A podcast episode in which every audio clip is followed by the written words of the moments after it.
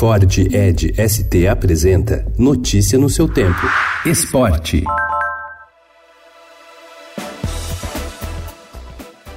Sem Neymar cortado da lista de convocados da Copa América, os holofotes estão em cima de Messi para o confronto entre Brasil e Argentina amanhã em Belo Horizonte pelas semifinais. O craque do Barcelona é praticamente a estrela solitária da competição após as eliminações dos uruguaios Cavani e Soares e do colombiano Rames Rodrigues. Na seleção brasileira, quem mais se aproxima do potencial do argentino é Felipe Coutinho, que amargou boa parte da temporada na reserva do Barcelona, enquanto Messi conduziu o time catalão ao título espanhol. Messi fará amanhã o seu décimo jogo contra o Brasil. E o retrospecto é favorável aos brasileiros até aqui. O argentino sofreu cinco derrotas, ganhou três partidas e empatou uma com quatro gols marcados.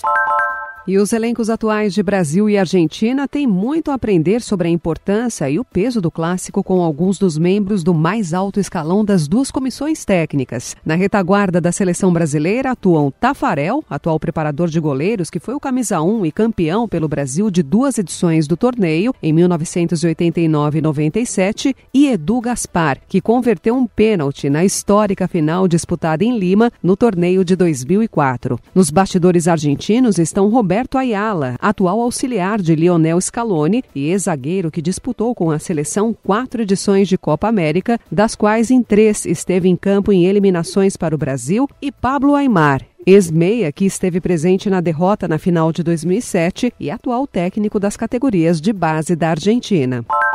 Após vacilar feio na largada e cair do segundo para o nono lugar no GP da Áustria, Max Verstappen iniciou prova de recuperação e, como um foguete, foi ganhando posições até superar Leclerc, que largou na pole e manteve a primeira posição na maior parte da prova. Depois de três horas, o toque que deu a ultrapassar o ferrarista foi considerado um incidente de corrida e o holandês da Red Bull pôde finalmente comemorar a vitória, a sexta da carreira dele. Valtteri Bottas completou pódio. Lewis Hamilton ficou com a quinta colocação, mas ainda lidera o campeonato com 197 pontos contra 166 de Bottas. Verstappen é o terceiro com 126.